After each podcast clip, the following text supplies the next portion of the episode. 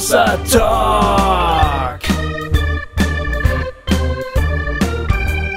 Jay und Goofy erklären die Welt. Hallihallo, ihr lieben HörerInnen von Hossa Talk. Wir begrüßen euch und ähm, Gofi und ich sind total ähm, voller Freude, weil es endlich geklappt hat, dass wir Veronika Schmidt heute als Gästin haben. Ähm, wenn ihr euch erinnert, wir haben 2018 war das, glaube ich, schon. Ne? Das ist drei Jahre her, dass wir miteinander mindestens, gesprochen haben. Mindestens. Genau. Ja, doch. Also mein äh, Skype-Account sagt, 2018 haben wir das letzte Mal miteinander gesprochen. Ja. Ja. Und wir wollten eigentlich schon letztes Jahr mit dir reden, Veronika, und dann richtig. kam die ganze Pandemie-Scheiße und dann genau. haben wir da irgendwie noch nicht so richtig gewusst, wie wir das technisch machen sollen. Mittlerweile haben wir dazu gelernt und ähm, es wäre auch schon damals kein Problem gewesen, aber das wussten wir noch nicht. Genau. Ja. Ist total okay. Ja. Ja, also auf jeden Fall, äh, du bist äh, schon seit diesem Gespräch damals natürlich immer auf unserem Zettel, weil das so ein, weil das so ein tolles Gespräch war. Aber bevor wir dazu kommen, noch eine kurze Ansage. Ähm, falls ihr, ihr lieben HörerInnen, ähm, im Sommer noch eine Woche Zeit habt, da könntet ihr uns treffen. Genau, im August. Wie es im August. Moment. Wir sind nämlich äh, vom, ich hab's hier. Ja, ich gucke auch gerade. Äh, vom 15. bis zum 22. findet ah, ja, genau. Burning Church 2021 in Österreich am Millstätter See statt. Äh, das ist das Festival der gefährlichen Ideen. Und ähm, ihr wisst, äh, letztes Jahr war die Mira Ungewitter bei uns, die ja sozusagen Pastorin äh, dieser äh, schönen Baptistengemeinde in Wien ist, die, die dieses, äh, diese Veranstaltung mitmacht. Und das ist ja schon eine traditionelle Veranstaltung, die jetzt letztes Jahr leider ausfallen musste. Aber dieses Jahr sind die wirklich heiß drauf, das zu machen. Und ähm, Thorsten Dietz wird dort sein, Michael Michalzik wird da sein, ähm, natürlich wir, wie gesagt, ähm, eine Woche lang. Ähm, quasi mit illustren Gästen ein ähm, bisschen, sie haben das bisschen neckisch unter dem, unter dem Thema progressives Klassentreffen irgendwie gemacht, äh, wo, wo man Workshops machen kann, wo es dann äh, irgendwie abends Veranstaltungen gibt, aber vor allen Dingen auch Zeit ist, sich zu treffen und sich zu unterhalten und miteinander irgendwie eine schöne Zeit zu verbringen. Ähm, also das wird so eine Woche äh, eben ein Fest der gefährlichen Ideen. Und wir wissen noch nicht genau, wie lange wir, wir dabei sind, aber wir, wir sind bestimmt ein paar Tage dabei. Und ähm, so, wenn ihr Bock habt, uns zu treffen, das wäre eine Gelegenheit, ähm, da zuzukommen. Genau, also schaut einfach mal äh, unter www.burningchurch.at. Ähm, da findet ihr sozusagen äh, die Werbung für, diesen, für diese coole Woche. Und müssen, wir müssen natürlich dazu sagen, dass das alles noch unter Vorbehalt ist. Das stimmt. weil man, weil man Corona-mäßig natürlich noch nicht genau sagen kann, ob es nun tatsächlich stattfindet. Aber ich habe mit der Mira letzte Woche gesprochen und die ist also wirklich, äh, die ist fest entschlossen. die wollen wirklich das äh, möglich machen, dass das läuft. Und ja, das wäre einfach schön, viele von euch zu treffen. Das wird bestimmt eine geile Zeit.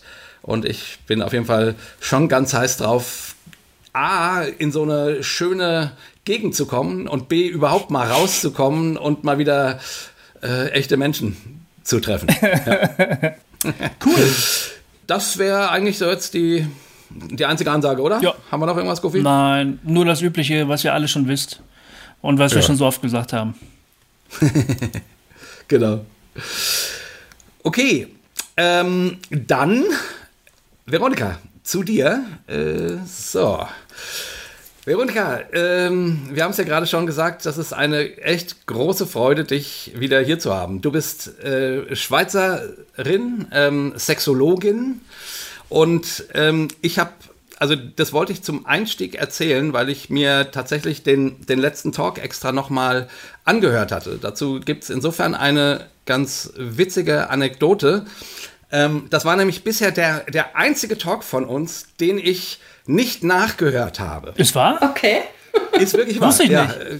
Äh, ja, das ist jetzt sozusagen die, die witzige Geschichte, die auch ein bisschen, naja, das Thema insofern aufgreift, weil normalerweise äh, ne, wir, wir führen ja unsere Talks und wenn der Talk rauskommt, dann, dann höre ich den relativ frisch dann irgendwie nach, damit ich auch, wenn Leute Fragen stellen, dann noch weiß, worüber wir gesprochen haben oder was ich gesagt habe oder so. Manchmal dauert es ja eine Weile, bis so ein Talk erscheint, ist ja klar. Und in diesem Fall kam ich irgendwie nicht gleich dazu. Und dann habe ich eine Rückmeldung von einer guten Bekannten bekommen, die hat mich richtig ausgezählt für diesen Talk die hat irgendwie, die, die war beschämt anscheinend. Vielleicht, weil wir so offen über Sexualität gesprochen haben. Und die hat gesagt, also das, das wäre ja mal gar nicht gegangen. Und das, also, das war ja, und ich weiß nicht mehr genau, was sie gesagt hat. Ich weiß nur, dass ich gedacht habe, ach du Scheiße, was haben wir denn da gemacht? Und dann habe ich mich nicht getraut, diesen Talk zu hören. ich habe mich nicht getraut. Also ich, der Jay, ich, ich, ich habe gedacht, ach du Scheiße, es muss ja, es muss ja furchtbar gewesen sein. Und ich habe jetzt tatsächlich drei Jahre lang aufgeschoben, diesen Talk nachzuhören. Und als ich ihn jetzt hörte, dachte ich, ja, der ist ja voll geil. Der war mhm. ja super. Ist ein, ist ein, ist ein super Talk. Wir reden sehr offen und mit Humor und mit allem drum und dran über das Thema Sexualität. Also diese gute Bekannte hat da anscheinend etwas auf mich drauf projiziert, äh, was ich zumindest, äh, also oder bei was ich, bei ihr hat's was getriggert. Ja, anscheinend. Mhm. Anscheinend. Ich fand das irgendwie nur so witzig jetzt mhm. im Nachhören, dass ich auch dachte, also so, also da war doch auch nichts Schlimmes dabei mhm. und so, ne? Aber, aber du triggerst bestimmt öfter mal was, Veronika, oder? Du, äh, das erlebst du doch bestimmt öfter mal, dass du was bei Leuten triggerst. Ja, ja, das also hat sicher auch mit meiner Art zu tun. Ich bin ja relativ direkt.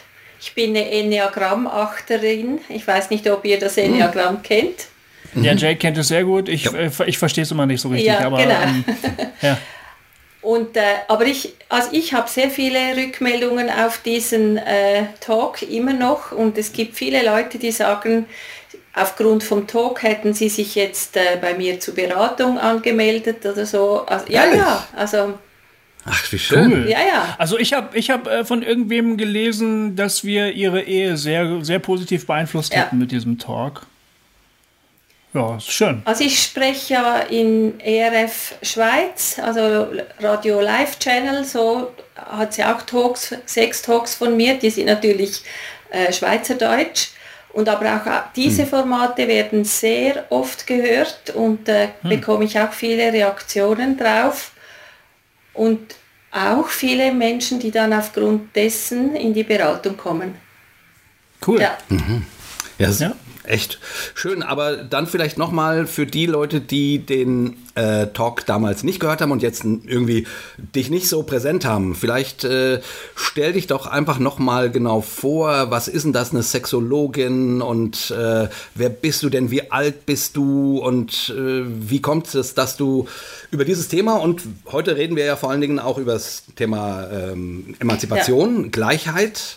Du hast da ein tolles Buch zu geschrieben, äh, wie du zu diesen ganzen Themenkomplexen gekommen bist. Also ich denke, das Alter spielt sicher eine Rolle, weshalb es jetzt schon so viele Themenkomplexe sind. Ich werde 60 dieses Jahr im Juli. Mhm.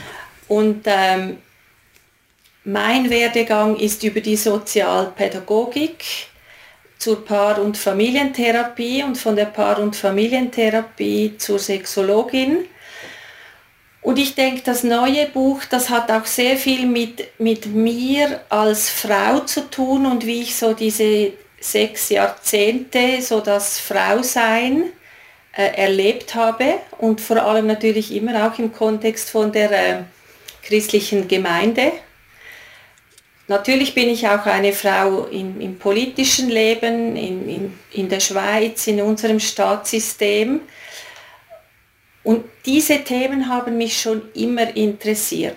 Aber auch das Thema Sexualität hat mich schon immer interessiert und vor allem beschäftigen mich schon immer diese Widersprüche, die ich da äh, wahrnehme. Also wie, wie wir reden, wie wir leben, äh, was wir behaupten. mhm. Das beschäftigt mich eigentlich schon mein ganzes Leben. Bist du, bist du eine bist du eine Revoluzerin? Ja, oder, viel, oder? vielleicht schon ein bisschen, wobei, also ich, es ist mir schon wichtig, dass es sehr im, im Alltagsleben verankert ist. Also das Revoluzersein um des Revoluzerns willen, das eher nicht. Sondern ich, ich habe schon sehr manchmal auf dem Herzen, die, die Lebenswelt der Menschen oder meine eigene Lebenswelt zu verändern. Und war das schon immer so bei dir? Ich denke schon, ich, ähm, das hat sicher auch mit meiner ähm, Familiengeschichte zu tun. Also ich bin natürlich sehr, sehr fromm aufgewachsen. Mhm. Und ich schreibe es ein bisschen im neuen Buch, auch meine Geschichte, also so sehr angepasste, den, den frommen Regeln sehr angepasste Eltern. Ähm, wir waren zu viert, sehr nah aufeinander. Ich habe noch eine Zwillingsschwester und ich, ich bin schon so ein bisschen im Glauben aufgewachsen, ich muss für mich selbst sorgen, weil sonst niemand für mich sorgt. Also ich, ich wurde so ein bisschen eine Selbstversorgerin.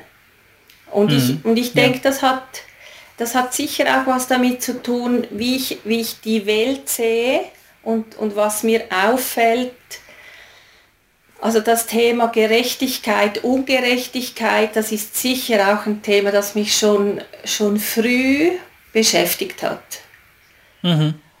Und ja. ich habe dann versucht, ich meine, mir wurde dann auch so in jungen Jahren so gesagt, dass ich so den Geist der Rebellion hätte und all diese blöden Dinge, die man da auch als Frau immer wieder zu hören bekommt.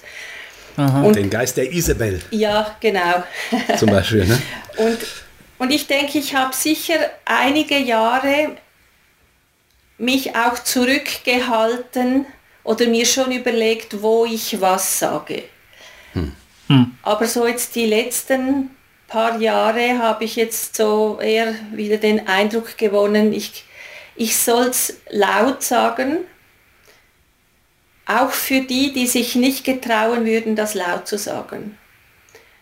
Und ich, ich höre auch wieder Stimmen von jungen Frauen, die, die mir zurückmelden und sagen, weißt du, es ist gut, dass wir so hinter dir hergehen können, dass, dass du, du wirst uns so zum Vorbild.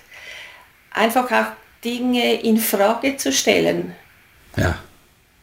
Hat ja. das bei dir ein ausschlaggebendes Erlebnis gegeben oder dazu, so, wo du gesagt hast? Dazu wollte ich gerade einen Teil aus Ihrem Buch äh, vorlesen. Mhm. Okay. Ähm, einfach ja, sozusagen, weil das ist ja immer ganz schön. Ähm, ja. Weil da schreibst du so ein paar Sätze, die das ein bisschen anschaulich machen. Auf diesem Weg gab es eine Art Geburtsstunde meiner Emanzipation, ein eigentliches Bekehrungserlebnis. Noch heute sind mir dieser Moment und die damit verbundenen Gefühle gegenwärtig. Ich war über 30, Mutter von vier Kindern. Ich hatte das Buch Die Wachsflügelfrau, ähm, das Leben einer Frau, die von ihrer Zeit nicht vorgesehen war, von Evelyn Hass Hassler gelesen. Das Buch handelt von der ersten Anwältin der Schweiz, Emily Kempin-Spiri. Und im Nachgang zu diesem Buch las ich Frauen im Laufgitter von Iris von Rothen, einer Schweizer Juristin, Journalistin und Frauenrechtlerin. In mir ist ein Knoten geplatzt. Etwas, das lange in mir herangereift war, brach sich plötzlich Bahn. Ich weiß noch, wie ich auf dem Bett saß und meinem Mann zu erzählen versuchte, was mit mir gerade geschehen war. Es war ein Schmerz, Sehnsucht und Passion gleichzeitig.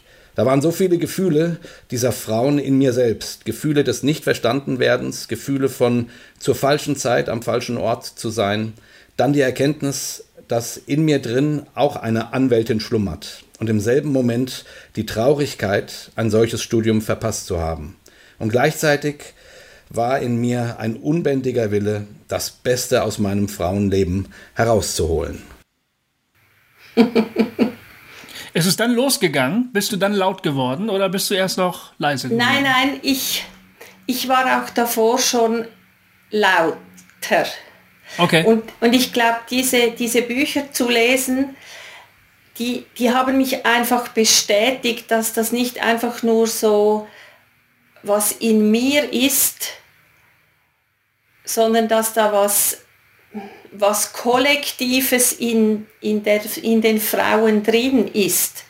Also dieses irgendwie ähm, sich nicht artikulieren dürfen oder wenn man es tut, dafür getadelt zu werden. Wir, wir waren damals ähm, als, als sozialpädagogische Familie angestellt in einer, in einer äh, professionellen Stiftung und haben Pflegekinder großgezogen.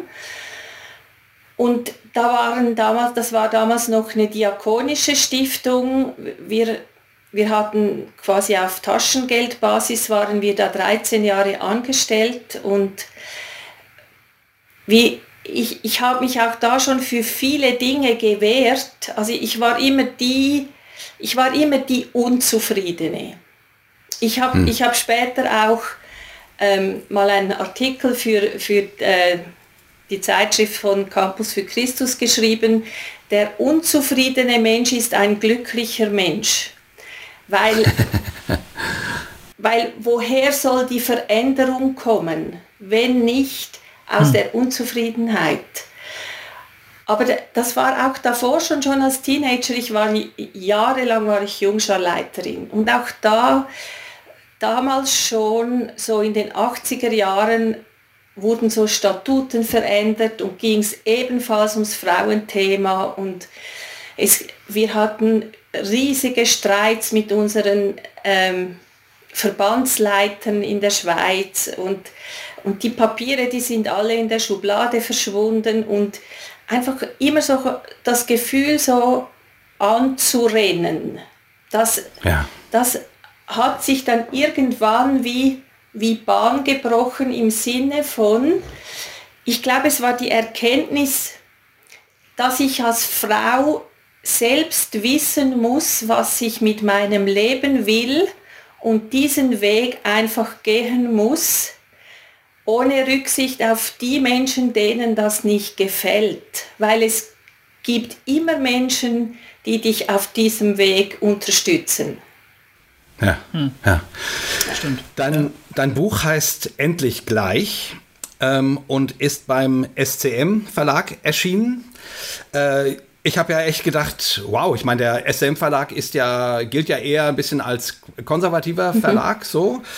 Und als ich dein Buch gelesen habe, habe ich gesagt, wow, Mann, wie geil, die trauen sich richtig was. Also die, die, weil das ich, ich würde mal sagen, das ist so eine Art ähm, feministische Grundsatzschrift aus christlicher Perspektive. Mhm. Und zwar, ähm, und zwar nicht so ein kleines bisschen christlich-feministisch, sondern du haust da voll auf den Putz. Also du, du, du, du beschäftigst dich mit den einschlägigen Bibelstellen, aber bleibst auch nicht dabei stehen, sondern äh, du machst irgendwie deutlich, dass das Anliegen ähm, von Anbeginn der Schöpfung und auch dem, was dann Jesus gelebt hat und dem, was Paulus im, im Galaterbrief äh, eigentlich sozusagen als Grundsatz festschreibt, da ist weder Jude noch mhm. Grieche, weder äh, Sklave noch Freier, weder Mann noch Frau.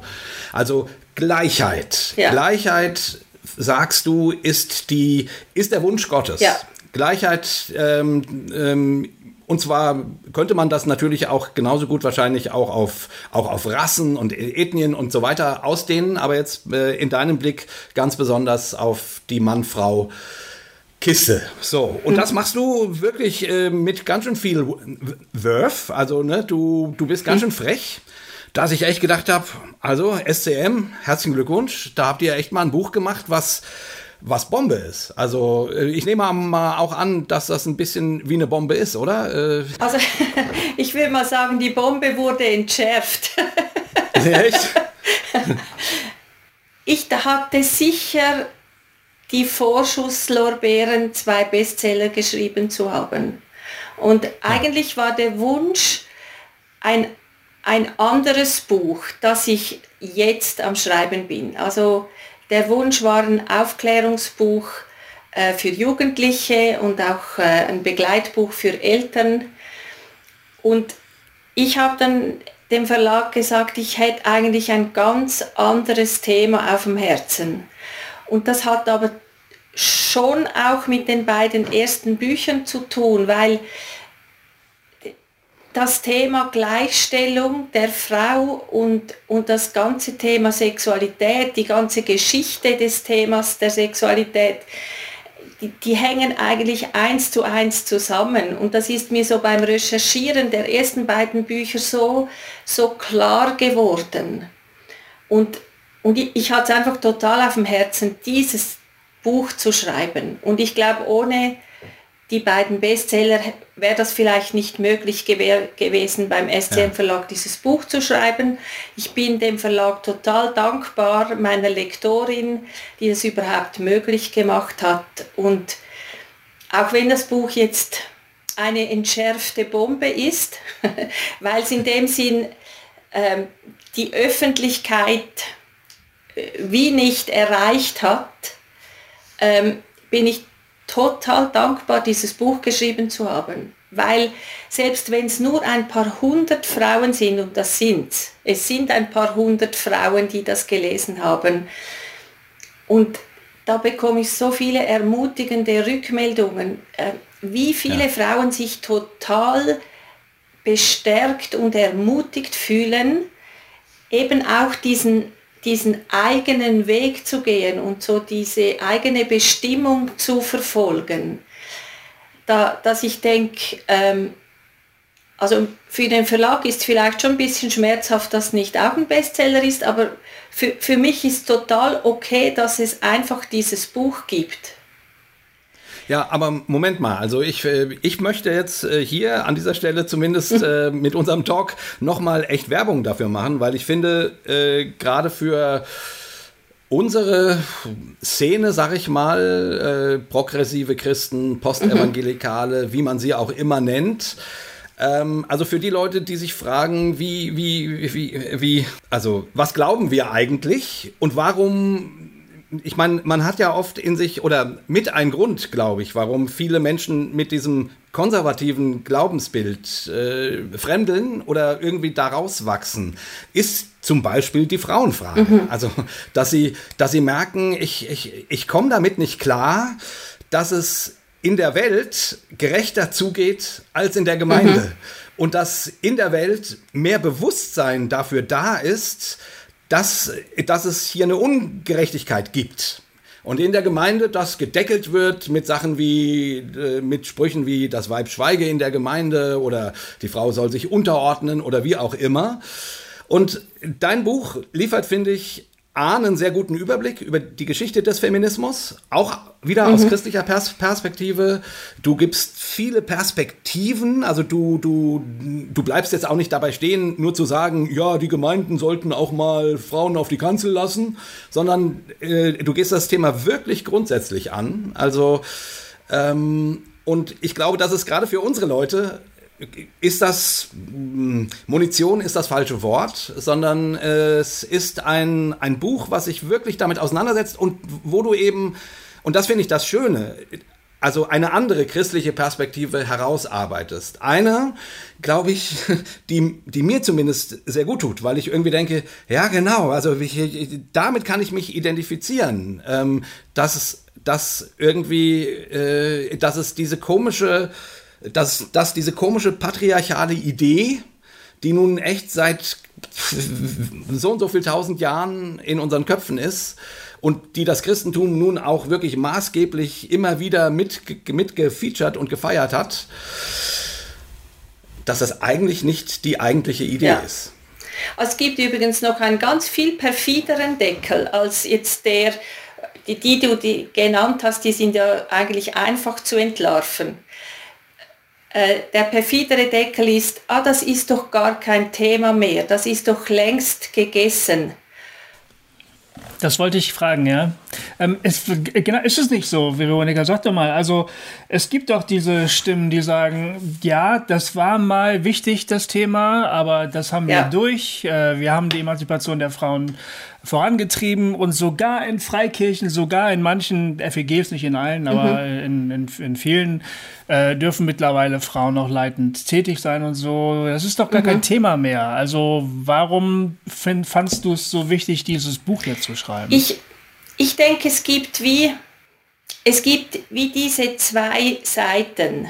Also es gibt die, die Konservativen, die irgendwie unbelehrbar scheinen und, und dann gibt es die, die, ich sage denen mal, die Pseudoliberalen, die, die sagen eben, es ist kein Thema mehr, aber wenn du dann ein bisschen tiefer gehst, dann wird es plötzlich wieder zum Thema. Also die, das Ja, aber.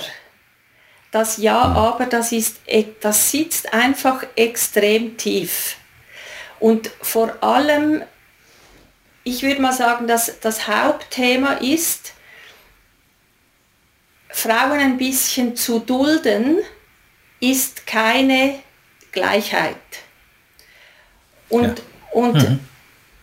es gibt, ich meine, ein Thema ist, dass, dass ja Männer per se keinen Veränderungsbedarf haben. Und, und deshalb ähm, gibt es ganz, ganz wenige, die sich tatsächlich aktiv mit diesem Thema auseinandersetzen und sich fragen, ja, ist denn diese Gleichheit wirklich umgesetzt? Also Leben und vor allem umgesetzt, das, das tönt schon ein bisschen nach Strukturbereinigung und so. Und ich meine halt, da, die Frage wäre, sind wir in dieses Thema, haben wir uns da hineingelebt? Haben wir uns in die Emanzipation wirklich hineingelebt? Und dann findest du auf dieser Seite dieses Ja, abers, findest du dann ja auch die Diskussion, ja, ist es, ist es jetzt egalitär oder ist es komplementär? Und genau das ist auch eine also jetzt, ich weiß nicht, ob ihr das Buch schon ähm, entdeckt habt, äh, The Making of äh, Biblical Womanhood, gibt es erst auch ja. Ich habe es bei dir gesehen. Ich, hab, äh, ich bin heute sehr viel ja. auf deiner Facebook-Seite gewesen und habe ähm, alles ja. Mögliche gelesen und, und, so. Ja. Das ist ein super Buch, wo sie ist eine Historikerin, die das geschrieben hat ein, in, in den Southern Baptist äh, aufgewachsen und war auch Pastorenfrau, hatte daneben aber auch dieses Lehramt an der Universität und beschreibt auch da so diese, diese Widersprüchlichkeit, in der sie da drin gelebt hat und aber auch nie aufgestanden ist. Und als sie dann aufgestanden sind als Paar, wurden sie dann rausgeschmissen. Und das hat sie dann dazu bewogen, auch wieder diese, diese Frauen, die, eigentlich ist es eben die Menschheitsgeschichte, nicht die Frauengeschichte, äh, historisch zu betrachten. Und, und da ist eben das Thema, sie nimmt das auch auf und erklärt so, äh, was, was sagen denn die Komplementaristen oder die so sagen, ähm, selbstverständlich sind Frauen gleichwertig. Und sie, und sie, und ja, sie genau. beharren genau. darauf, dass Frauen und Männer nicht gleichartig sind. Was beide Sachen sind eigentlich gar nicht das Thema. Selbstverständlich sind Frauen nicht gleich wie Männer und selbstverständlich sind Männer und Frauen gleichwertig. Aber das Streitthema ja. ist eigentlich, sind wir gleichberechtigt? Genau. Ich muss mal kurz das Wort komplementär übersetzen. Also es geht darum, dass sich die beiden Geschlechter ergänzen in dieser Vorstellung. Ne? Das gegenseitige Ergänzen, da kann aber die sozusagen die Unterschiedlichkeit irgendwie quasi genau. erhalten. Und, und die Unterschiedlichkeit, bleiben. die darf auch erhalten bleiben, aber nicht die unterschiedliche, hm. sagen wir mal, die unterschiedliche Rollenvorstellung. Also dass man die Rollenzuschreibung ja. ist bei den Komplementaristen immer noch patriarchal hierarchisch. Und bei den Egalitaristen ist das eben wirklich gleich, ebenbürtig, genau. Genau. auf gleicher Höhe, gabenorientiert. Sagen wir mal, das Mensch, das Menschsein ist das Thema dann und nicht das Frau oder Mann sein. Also wer ist genau. der Mensch in den Augen von Gott? Und was ist die Berufung für ja. den Menschen in den Augen von Gott? Komplementaristen ähm, sagen dann so Sachen wie, ähm, die Aufgabe des Mannes ist genau. es zu leiten und zu lehren. Genau. Denn Gott hat ihn so geschaffen. Gott hat den ne? Mann so, geschaffen. so geschaffen. Genau. Er kann das eben ganz besonders gut. Und ja. die Frau genau. hat Gott ihnen zur wenn Hilfe. Wenn wir Glück haben. Äh, ja, wenn man Glück hat. Genau. Zur Hilfe geschaffen. Also die soll ihm den Rücken frei halten. Die, äh, die soll sich um, um Kinder und Familie kümmern. Mhm. Und das ist auch, auch ganz wichtig und hat ganz dollen Wert.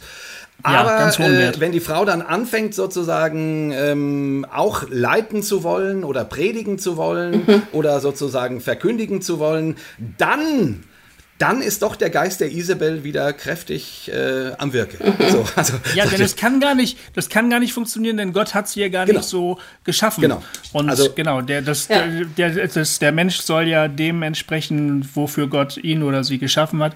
Und das kann dann gar nicht funktionieren. Ja. Und so kann man natürlich eine Hierarchie oder einen unterschiedlichen Stand aber es geht eigentlich nicht nur um die, sagen wir mal, um, um die Kanzel, es geht ja auch um die Ehe. Also die Frage ja, genau. ist ja auch, was, was sagt man in der Seelsorge Paaren? Also was hm. wird vermittelt, welche Rolle hat der Mann, welche Rolle hat die Frau zu Hause? Mhm. mhm. Und da ist halt die Verunsicherung, das, das sehe ich in der Beratung, ist extrem groß. Also da, da ist das, das Bild, das, das wir in der Gesellschaft haben. Auch da sind wir ja noch nicht wirklich am Ziel, aber ähm, das gelebte Gesellschaftsbild und was dann so rübergebracht wird, was richtig wäre, lässt ganz, ganz viele Paare sich falsch fühlen. Diese Paare, du hast ja mit denen in der Beratung zu ja. tun. Kommen die ausnahmslos so aus sehr konservativen Kreisen oder ist das Phänomen breiter, größer? Ich habe Paare, auch ungläubige Paare und aus jeglichen äh, Freikirchen-Settings oder auch äh, Landeskirche oder so. Das Interessante ist, sagen wir mal, gewisse kommen ganz klar mit diesen Vorstellungen. So quasi, mhm. der Mann sollte. Mhm. Und oft geht es ja dann in der Beratung darum, dass die Frau sich beklagt, dass der Mann die Verantwortung nicht trägt. Und der müsste mhm. sie doch, oder? Ja. ja, ist er der Mann schließlich. Er ist schließlich der Mann. Und dass er dann seine Rolle nicht erfüllt, da, das kommt relativ offensiv, da weiß man gerade, mit was man es zu tun hat. Bei anderen Paaren kommt das erst viele Schichten tiefer, wo, da, wo man dann plötzlich merkt, aha, eigentlich sind diese Vorstellungen genauso da. Mhm. Also ähm, zum Beispiel, dass Frauen sich nicht getrauen, ihre Stärke auszuleben, weil sie vielleicht nicht mit so einem dominanten Mann verheiratet sind, weil sie ihn nicht, sie wollen nicht den Mann dominieren. Und dann nehmen sie, ihr, nehmen sie ihre Gaben zurück und ihre Stärken und leben eigentlich wie auf Sparflamme. Und irgendwo macht das aber beide unglücklich, weil dieser Mann wollte ja eine starke Frau.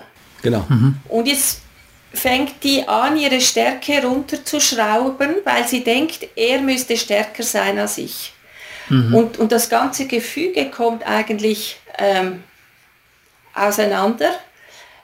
Beide sind nicht glücklich und und es ist einfach so, das ist wie eine, eine Typenfrage oder eine Gabenfrage.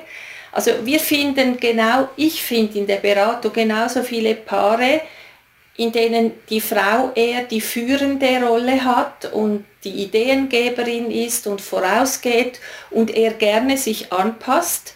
Mhm. Wie das Umgekehrte, wo der Mann der Führende ist und der Ideengeber und vorausgeht. Aber die Paare, die werden nicht in Frage gestellt. Und die anderen Paare, die werden in Frage gestellt genau. und stellen auch sich selber in Frage. Hm. Genau, ich, ich finde dieser, also dieser ganze komplementaristische Ansatz, äh, der ist ja ein ich sag mal, biologischer Ansatz irgendwie, der sozusagen, äh, äh, also äh, mich hat der noch nie überzeugt. Ich fand den, mhm. ich habe immer schon gedacht, das ist doch Bullshit. Man kann doch nicht nee, sagen. Ich bin da total drauf. Ich bin, ich bin, äh, ich bin total drauf abgefahren ja? auf dem Wirklich? Anfangs. Ja, ja. Ehrlich? Also als junger Mensch. Ja, ja, genau. Also das war unser Weg. Äh, meine Frau ist eine starke Frau. Ja und eine sehr begabte Frau und ähm, hat immer darunter gelitten, seit sie Jugendliche war, dass Gott offensichtlich Frauen hasst. Ja. Ähm, und dann haben wir uns darüber im Laufe unserer Ehe sehr ausführlich darüber unterhalten. Und mir ging es darum, sozusagen die, meine Lesart der biblischen Texte zu retten. Mhm. Ähm, ich wollte die nicht über Bord werfen, ja. aber ihr irgendwie auch recht geben. Ich habe ihr Anliegen einerseits verstanden, andererseits äh, habe ich an meiner Glaubenstradition festhalten wollen. Und dann kam mir dieser komplementäre Ansatz irgendwie ganz gelegen, weil ich dann gesagt habe, wir sind beide gleich wert. Selbstverständlich wird er niemals in Frage stellen, dass ich mehr wert oder in Frage ja. stellen, dass meine Frau weniger wert ist als ich oder so. Aber ähm, wir sind halt unterschiedlich begabt. Ich fand das irgendwie ein schlüssiges Argument. Ja.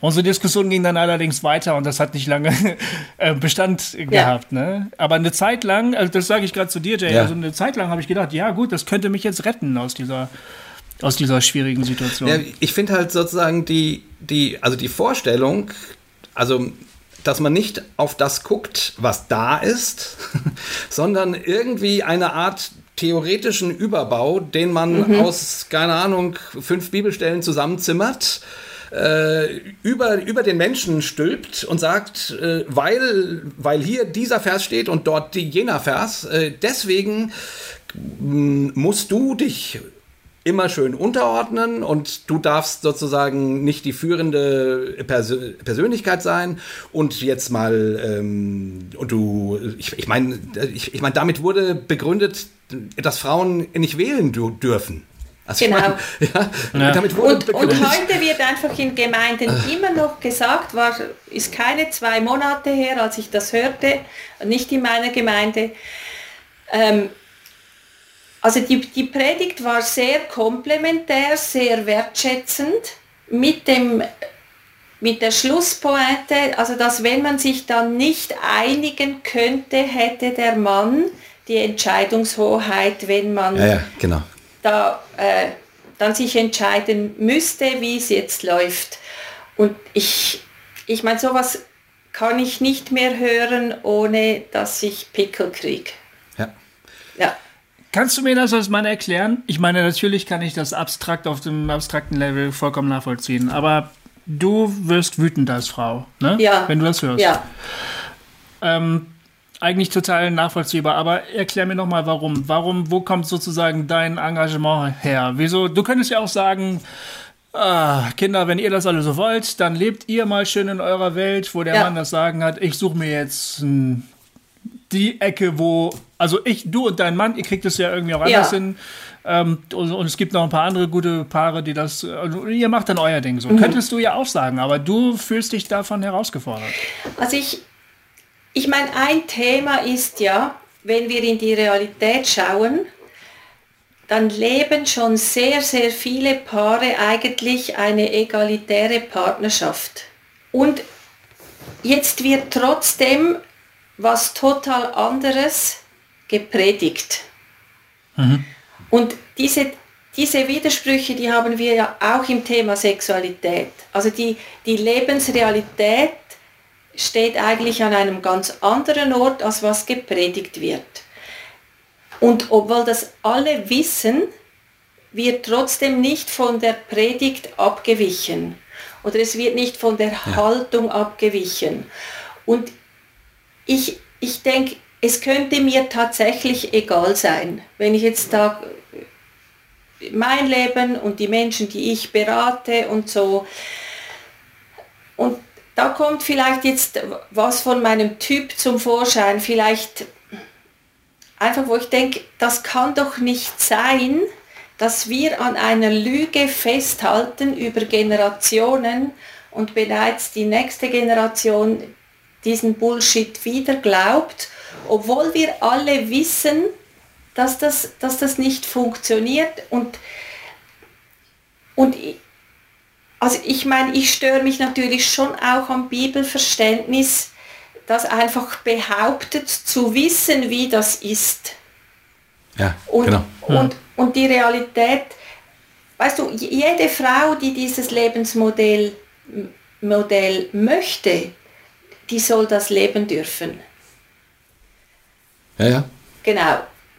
Aber ich, ich glaube auch, dass, dass viel Ungesundes darin ist im Sinne von, dass wir, dass wir ein großes Potenzial der christlichen Gemeinde verschenken, wenn wir das nicht leben. Und, und meine, als Sozialpädagogin, ich, ich habe ich, ich war wirklich immer im Beruf. Ich war nie nur mhm. Familienfrau.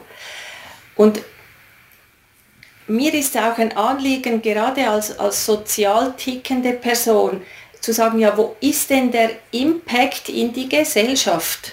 Genau. Und wenn, ich, ja. wenn wir als Christen auf diesen Annahmen beharren, die meiner Meinung nach nicht mal Gott gewollt sind, dann werden wir nie wirklich einen durchschlagenden Impact in die Gesellschaft haben, was ja eigentlich unser Anliegen sein sollte. Und, und das war aber vor 100 Jahren oder vor 150 Jahren anders. Ich meine, wir waren kurz vor einer evangelikalen, sagte man damals noch nicht, sagen wir mal vor einer freikirchlichen äh, Emanzipationsbewegung. Ja. Also die Missionarinnen, die Heilsarmee, die, die, die gläubigen Suffragetten, also in, in der ganzen mhm. ersten Welle der Frauenbewegung hatte es viele, viele gläubige Frauen und wir waren kurz davor. Mhm. Und zu dieser Zeit hatte das Christentum einen Impact. Ja. Und, und für mich für mich ist das was Verschenktes. Wir haben es vergeigt. Das ist ja auch ein Kapitel, das ich so überschrieben ja. habe. Wir genau. haben es vergeigt. Und wenn wir an diesen Widersprüchlichkeiten wieder besseres Wissen festhalten, dann werden wir halt weiterhin vergeigen. Ganz genau. Du, du schreibst an einer Stelle, ähm, weil wir es nicht nur jetzt vergeigt haben. Die nachapostolische Geschichte der Frau ist eine Geschichte, derer die Menschheit sich schämen muss. Diese Menschheit ist eine männliche. In der Zeit der Antike wurde eine Frau mehrheitlich nicht einmal als Mensch gesehen. Selbst Anfang des 20. Jahrhunderts bemängelt die englische Gelehrte Dorothy L. Sayers noch, dass Männer die Frauen oft einfach nicht als Menschen ernst nehmen. Also ähm, ne, die, also die, die Tragik mhm. geht eigentlich schon sehr früh los. Genau. Und, mein, und meines Erachtens, ich will es nochmal ein, noch ein kleines bisschen zuspitzen, weil du hast das gerade so, ja, der Impact und so. Also ich, ich spitze es jetzt mal Jay-mäßig ein bisschen zu.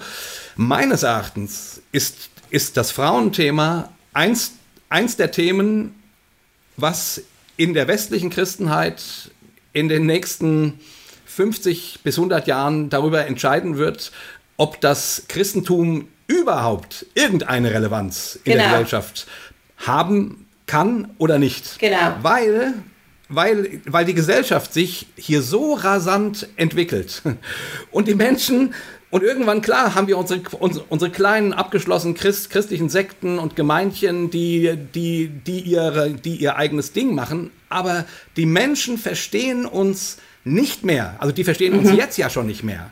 Und, und dieses Thema ist so ein wichtiges Thema für die, für die ganz normalen Menschen.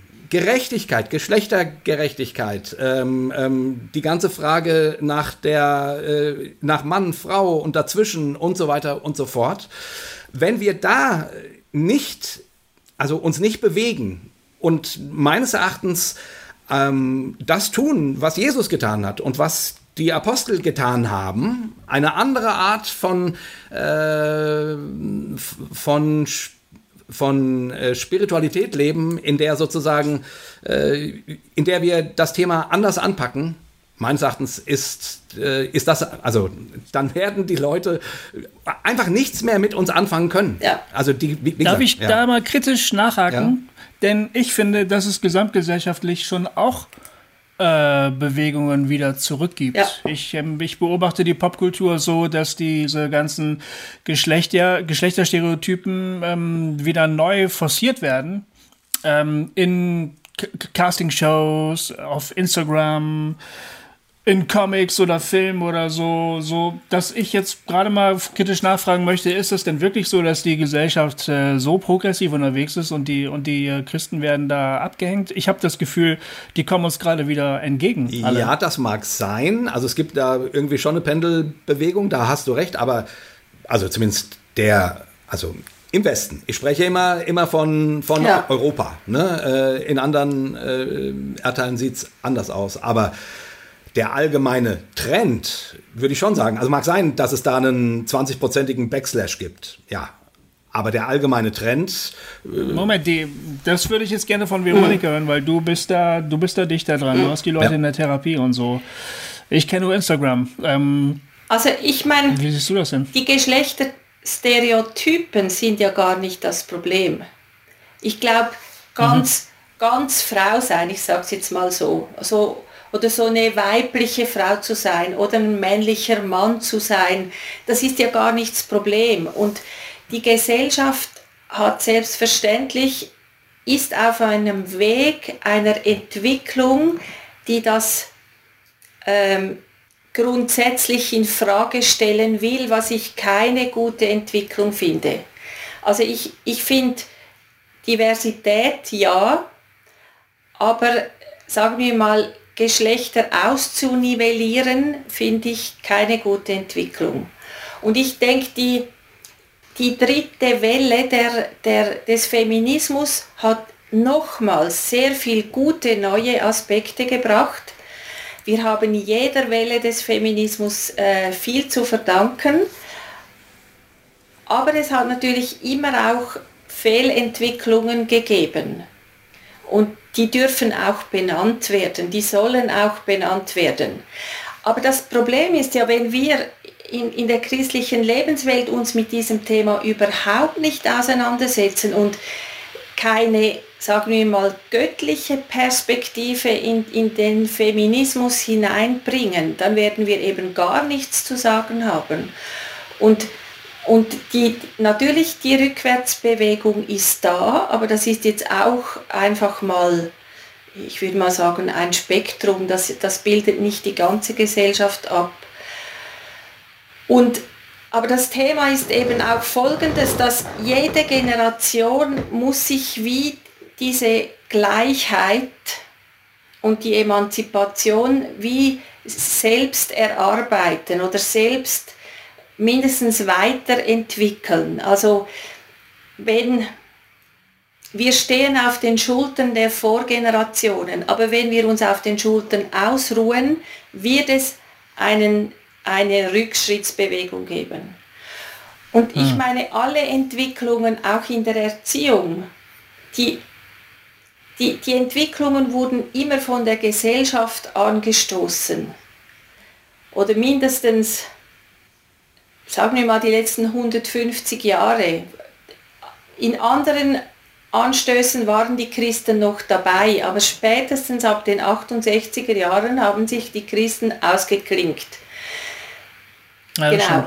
Zum, also sicher vorher schon, weil Dorothy L. Sayers, die, die lebte äh, über die zwei Weltkriege, da, es war ja auch da schon ein umstrittenes Thema. Aber ich denke, die Frage ist ja, was von diesen Entwicklungen hat die Gesellschaft richtig erkannt, besser erkannt, dass sie eigentlich göttliche Entwicklungen wären und die Christen haben es nicht erkannt. Also ich meine, gerade wenn die Gesellschaft sich jetzt vielleicht in dem ganzen Gender-Thema ein bisschen äh, verrennt, hätten ja, wir ja vielleicht eine sinnvolle Botschaft dazu. Mhm. Aber die Antibotschaften, die wir haben, und die, die bringen der Gesellschaft rein gar nichts und unserer Gesellschaft auch nichts. Genau. Und, die, und es ist die Anfrage wirklich an das, das Frauenthema wird der Test sein überhaupt. Hm. Also eines der Beispiele, das ich auch letzthin gehört habe, war, dass ein paar Frauen in einer Gemeinde haben sich formiert und, und sich gewehrt, auch gegen gewisse Aussagen. Und dann mhm. wurden sie vor die Gemeindeleitung zitiert und dann hat man ihnen so gesagt, ähm, habt ihr eigentlich nichts Besseres zu tun als dieses Frauengeschrei? Hm. Und, und ich, ich glaube, das ist so was Grundsätzliches, das Frauengeschrei, da fiel dann auch noch dieser Satz, und überhaupt, Eva war die, die. Mhm. Und dass das heute noch gesagt wird und dass überhaupt auch noch geglaubt wird, das, das sagt so viel aus über das Grundproblem. Nach Erscheinen des Buches habe ich echt irgendwann so nach einem Jahr habe ich eine echte Krise geschoben. Und dann ist mir dieses Buch begegnet, das äh, letztes Jahr, Ende letztes Jahr erschienen ist, Wach auf Eva. Und dieses Buch wurde auch, auch vor 100 Jahren geschrieben von der äh, Catherine C. Baschnell. Und, und ich, ich habe auch darüber einen Blog geschrieben, habe geschrieben, dass, dass dieses Buch meinen Glauben gerettet hat. Weil ich durch dieses Buch etwas verstanden habe, das ich bis daher nicht verstanden habe. Dass es eigentlich dieses Mann-Frau-Thema, diese Geschlechterungerechtigkeit ist ein Thema des wir haben nicht mit Fleisch und Blut zu kämpfen. Da ist von Anfang an was schief gelaufen. Und eigentlich ist es ein Kampf der Geschlechter, weil es ein Kampfgott Satan ist. Und ich glaube, wir, wir sind als, als christliche Gemeinde, sind wir jetzt jahrhundertelang dem auf den Leim gekrochen, dass wir dachten, wir würden was Gutes verteidigen, ohne zu merken, dass wir genau Satan in die Hände spielen. Hm. Und nachdem ich das irgendwie begriffen habe, konnte ich wie auch ein bisschen meinen Frieden schließen und sagen, okay, eigentlich Gott steht auf der Seite der Frauen egal hm. wer was anderes behauptet. Und, und die Herausforderung ist eigentlich, dass Paare sich zugestehen, diese göttliche, versöhnte Seite miteinander zu leben und zu sagen, mich interessiert, wenn die da anderen lieber das Patriarchat wollen, sollen sie es doch haben. Aber hm. wie will ich leben? Wie will ich mit meinem Lieblingsmenschen äh, zusammenleben. Dies, dieses Wach auf Eva ist ein, ein, ein, eigentlich ein Bibelstudium zu diesem Thema und zwar für mich, ich habe natürlich, weil ich nicht Theologie studiert habe, kann ich ja den Theologen nicht sagen, wo sie falsch liegen, oder? Die akzeptieren das gar nicht. Und dieses Bibelstudium, das zeigt eben, dass es falsche Auslegungen sind, dass es Falschinterpretationen sind, dass man es genauso gut so auslegen könnte, dass es genau das Gegenteil heißen würde. Nämlich, dass dieses hm. Hauptsein vom Mann eigentlich Diener sein heißen würde. Zum Beispiel. Das ist nur so ein, ein kleines Beispiel. Mhm. Ja, ja, es macht ja sozusagen von dem, wie Jesus Herrschaft genau. ähm, definiert total genau. Sinn. Also es ist keine autoritäre Aussage dieses Hauptsein. Genau. Ja. Ja. Mhm. Genau. Und da, da gibt es ja. viele, viele so Beispiele in diesem Buch. Und ich, hm. ich habe hm. parallel dazu ein weltliches Buch gelesen, Die Wahrheit über Eva.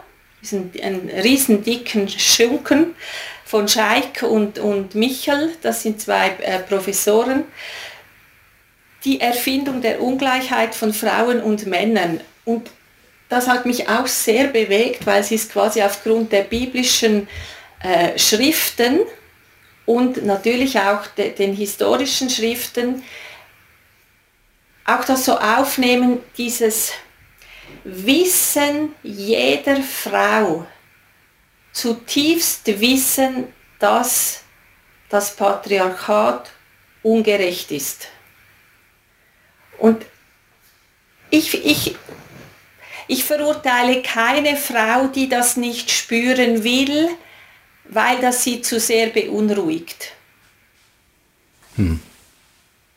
Das darf sie. Niemand muss.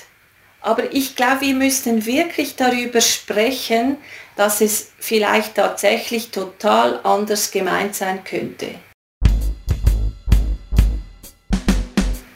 Ich habe ein Problem damit, wenn du sagst, das darf die, niemand muss. Ähm, weil das ja die eigene Entscheidung betrifft nicht immer nur ja. Einen selbst, sondern es hat Konsequenzen ja. für andere. Ähm, und es ist ja so, man kann natürlich sich in jedem System, in jeder Ordnung gibt es sozusagen Sonnenplätze und Schattenplätze. Ne? Die Leute auf den Sonnenplätzen haben selbstverständlich nie die Absicht, irgendetwas zu ändern an der Ordnung, von der sie profitieren. Selbstverständlich. Jeder Profit ja. Alle Profiteure wollen, dass das System erhalten bleibt, ne? Die vom System profitieren die, die äh, daran zu, zu, zu leiden haben. Die wollen die Veränderung haben. Ja. Ne? Also weißt du, hast Wenn, schon recht. Du, aber ich, ich würde mal wie sagen, Emanzipation lässt sich nicht verordnen. Auf jeden hm. Fall nicht in der einzelnen Paarbeziehung. Na gut, in der aber, Paarbeziehung. Genau, aber wenn nicht. du natürlich die Gesetzeslage ansprichst, gebe ich dir natürlich total recht. Also da, mhm. da wurde unsere Emanzipation verordnet, zum Glück. Da ja. wurden mhm. die Gesetzesbestimmungen äh, angepasst und natürlich eben, aber ich, ich würde wie sagen, jemand, der sich da nicht reinknien will und sich engagieren will, politisch oder gesellschaftlich oder in der Gemeindepolitik, der muss das nicht. Okay, das verstehe ja. ich, ja. Okay, ja. Aber ja. du hast ein schönes äh, Zitat in deinem Buch, das will ich gerade noch mal kurz lesen. Da zitierst du einen Daniel Zindel, der im Grunde das, was Gofi gesagt hat, finde ich ganz gut ausdrückt. Ähm, und zwar sagt er, mit dem, was wir anpacken, hinterlassen wir in unserem mhm. Leben sichtbare und bleibende Spuren. Auch mit unserem Unterlassen hinterlassen wir Spuren. Nur merken wir das seltener. Man beklagt sich eher über falsch gelegte Spuren, als über nicht gebahnte Wege, mhm. wo die Nächsten bei ihrem Weg nicht unterstützt und gefördert werden. Genau. Ne? Also du hast schon vollkommen recht, man kann niemandem verordnen, äh, mit welchem Thema er sich gefälligst oder sie mhm. sich gefälligst äh, zu beschäftigen haben. Und das gilt ja und, und das gilt ja natürlich auch für den auch für den Mann. Man kann das niemandem mhm. verordnen. Aber ne, ach, nee. ich finde den den Männern, also gerade wenn sie in leitender Funktion sind, den muss man es verordnen, wenn sie das Thema nicht auf dem Plan haben, weil darunter dann eben äh, Leute leiden. Also, weil darunter Frauen dann sozusagen leiden, leiden, dass sie nicht zum Zug kommen, ja. dass sie nicht sich einbringen dürfen. Also spätestens dann, finde ich, äh, muss man jemandem sagen, der dann sagt, ach du, ja, äh, mich interessiert die Frauenfrage nicht so. Dann muss man so jemandem, finde ich, sagen, dich muss die interessieren, weil äh, du bist der Pastor von Frauen. Genau. Und, und so. wer sagt und auf wen hört man? Also Weißt du, ich, ich, an einem Ort führe ich ja alle diese Bücher auf, die in den letzten 50 Jahren geschrieben wurden. Und ja. jedes dieses Buch hätte eigentlich das Potenzial gehabt, quasi das zu wenden. Und trotzdem hm. ist nichts geschehen, gar nichts. Und, und, ähm, oder nicht so viel, wie hätte es können. Und also die, du hast recht, in dem Sinne, dass ich glaube, dass Frauen aufstehen müssten, damit auf sie gehört wird. Und dafür müssen sie ziemlich viel ähm, dickes Fell sich zulegen. Ja. Mhm. Und ich glaube, wenn Frauen tatsächlich aufstehen, werden sie die Männer finden, die sich dazustellen. Mhm. Aber ich meine, so zu einer zu eine Gemeindeleitung hingehen und sagen, ihr seid alle falsch, versteht ihr es denn nicht oder so. Ähm, wir, wir haben ja gesehen in der Vergangenheit, wie das funktioniert hat. ja, ja, das stimmt. Nee, und wir haben ja keinen Freikirchenpapst, der das verordnen könnte, oder? Ja, ja. ja. Das stimmt. Also, ja, Ulrich Bazzani ist leider schon fast in Rente, sonst äh, könnten wir den mal fragen. Aber das, ja. ja, ich wollte an der Stelle quasi auch nur äh, nochmal stark machen. Also du hast schon recht, privat kann man das ja. niemandem äh, verordnen oder auflegen. Aber sobald du in einer, mh, hm, also in einer leitenden Funktion bist, und das ist ja auch das, also ähm, die Gesellschaft stellt dir ja inzwischen diese Frage. Und das ist ja gut. Mhm. Die Gesellschaft fragt dich, wie hältst du es damit? Ne? Ähm, und ich finde, da könnten und, und dürfen sich ähm, christliche Männer und Frauen von inspirieren lassen, um sich dann eben vor ihre Gemeindeleitung zu stellen und zu sagen, ja, äh, so, jetzt lasst uns mal über dieses Thema reden. Ähm, ne? Wir wollen das irgendwie Genau. Und, und dann ist es ja nun auch so, ich, ich meine, ich mein, wir hatten ja vor, vor kurzem, ähm, ähm, deswegen haben wir dich jetzt ja auch, äh, unbedingt wollten wir heute mit dir reden, weil wir ja neulich hatten wir ja über diesen ganzen äh, Fall über Rafi Zacharias eine sehr intensive Folge. Also wir haben und du, und du setzt dich in deinem Buch zum Beispiel auch mit Bill Heibels sehr mhm. intensiv auseinander, also mit der ganzen Geschichte.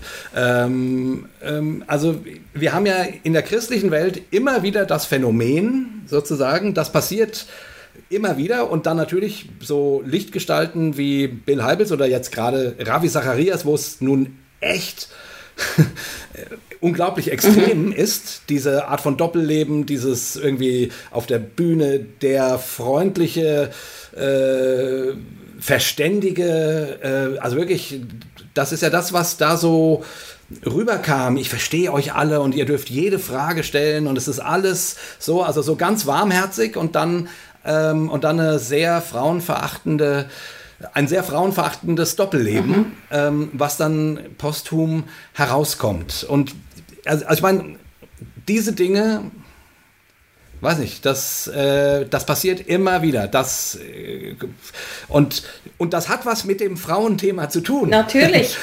Es hat was mit dem Patriarchat zu tun, es hat was mit den Machtstrukturen zu tun. Also Geld, Sex, Macht, dieses Dreiergespann, mit dem hat es eigentlich zu tun. Und wer, wer die Macht hat, ist einfach in Gefahr, die Macht zu missbrauchen. Und in der Regel missbraucht er sie auf der Ebene der Autorität, also sagen wir mal geistlicher Missbrauch. Er missbraucht sie auf der Ebene des Geldes und auf der Ebene des Sexes. Und alle drei müssten uns eigentlich überhaupt nicht erstaunen. Also ich würde sagen, beim, beim Missbraucher gibt es zwei zwei Gruppen. Eben die eine sind die, die Macht haben und es sich leisten können. Also die leisten sich diese Übergriffe, Missbräuche und korrupten Machenschaften. Und die andere Seite ist die, die keine Macht haben, die Ohnmächtigen, die sich nehmen, was ihnen das Patriarchat vorgaukelt, stehe ihnen zu.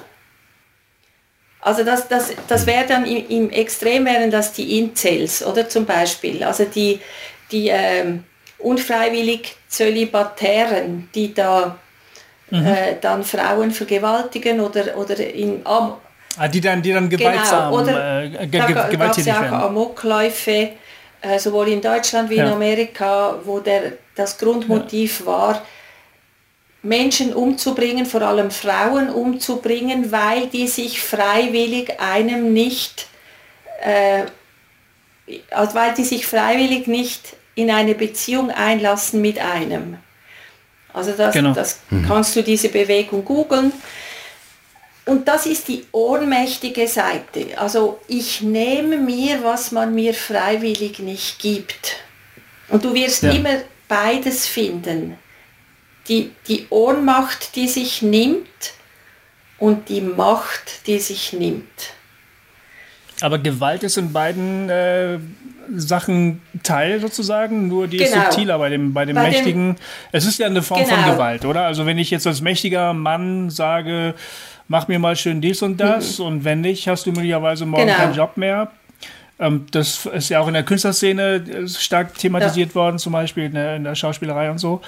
Das ist ja auch eine Form von ja. Gewalt, nur dass die irgendwie anders genau. strukturell oder. Und mit dem Frauenthema hat das natürlich insofern zu tun, eben das, das hat natürlich wieder mit der Geschichte der Sexualität zu tun und was, was über die Frau gesagt wurde von ähm, in der antiken Welt bis, bis heute sich gewisse Dinge halten, da, dass die Frau eben Objekt ist und mhm. nicht Subjekt, also nicht selber handeln sollte, kann, darf, eigene Lust, eigene Wahl in der Sexualität und dass das in dem Sinn Macht immer eben mit, mit dem zu tun hat auf beiden Seiten, ich denke, das steht mir zu. Also mhm. nicht mal die Frage, äh, darf ich das, sondern davon ausgehen, dass man das darf. Es steht mhm. einem zu. Die Frau, wenn ich in einer gewissen Position bin, steht mir die, die sexuell verfügbare Frau oder die schöne Frau oder die junge Frau äh, oder die einflussreiche Frau, die steht mir einfach zu. Hm. Und das hat mit dem Frau-Mann-Bild natürlich sehr, sehr viel zu tun. Ich, ich habe neulich mit einem Freund äh, auch nochmal über diese ganze Frage ähm, gesprochen, also über dieses, äh, über diese ganze, ähm, also am Beispiel von Ravi Zacharias eben. Äh, und da, der hat äh, gesagt, naja, hat das nicht ganz viel eben mit einem mit einem sehr rigiden Dualismus zu tun, in dem, in dem die, die christliche Welt oft ist, ne? also, also oder die, ähm, die Christenheit, sozusagen, da ist die Welt, das ist Bäh, und hier ist das Reich Gottes, das sind wir, und hier ist Yeah. So, jetzt mal ganz blöd gesagt. Und, und du quasi die, die, ähm, ähm, und, und du aber dann in dir selber, also du bist ja, du bist, also das ist ja gar nicht tatsächlich so getrennt. Also die, die, die, äh, du hast ja quasi, du bist ja Teil der Welt. Und auch wenn man das theologisch nicht wahrhaben will, hat man Gelüste und hat man Begierden und hat man äh, Dinge, die man, äh, die einem, wo man vielleicht denkt, die, die hätte man gerne und so weiter. Und, äh, und der Dualismus ähm, macht aber, dass ich das alles schön immer unter den Teppich und alles äh, weg, wegdrängen muss, weil das weil das darf ja nichts mit mir zu tun haben. Also ich kann mich ja nicht mit meinen, mit meinen Sehnsüchten und Wünschen und Gelüsten auseinandersetzen, weil das ist ja bäh. Also das ist ja quasi Satan, das ist äh, Sünde, das ist äh, so. Und äh, da finde ich, ähm, und das leuchtet mir zumindest schon ein, dass es dann gerade bei Leuten, die so auf der Bühne stehen, die dann auch sozusagen unter dem Druck sind, die, die, die Heiligkeit zu verkörpern, das, äh, das Heile und das Gesunde und das dann auch sehr vehement und strahlend tun. Naja, dass da die Teppiche halt zum Teil ganz schön ausgebeult äh, werden, weil weil da halt nie einer drunter gucken kann und weil man auch keinen, das niemandem erzählen kann und, und so weiter. Also, also, diese, also diese Form von Dualismus, in dem wir da leben, äh, finde ich, macht im, im, im, wenn das im Christentum sehr stark ist, macht diese Themen quasi zwangsläufig. Also ich meine, weil das einfach nicht funktioniert. Es funktioniert nicht. Ja. diese strikte Trennung. Also ich Vielleicht ist es der Dualismus, vielleicht ist es auch einfach der Mensch. also die, hm. Äh, die Tabuisierung zum Beispiel, oder dass, dass wir, natürlich das ist dann wieder Dualismus, diese Trennung zum Beispiel der Frau in Heilige und Hure. Und das eine oder das andere muss sie sein, aber irgendwie beides darf sie auf keinen Fall sein. Ja. Und, und und natürlich ist das ja, ich meine, das ist ja das Lustige, dass das Christentum nicht schnallt, dass dieser Dualismus ja gar nicht christlich ist, sondern äh, aus der antiken Welt übernommen.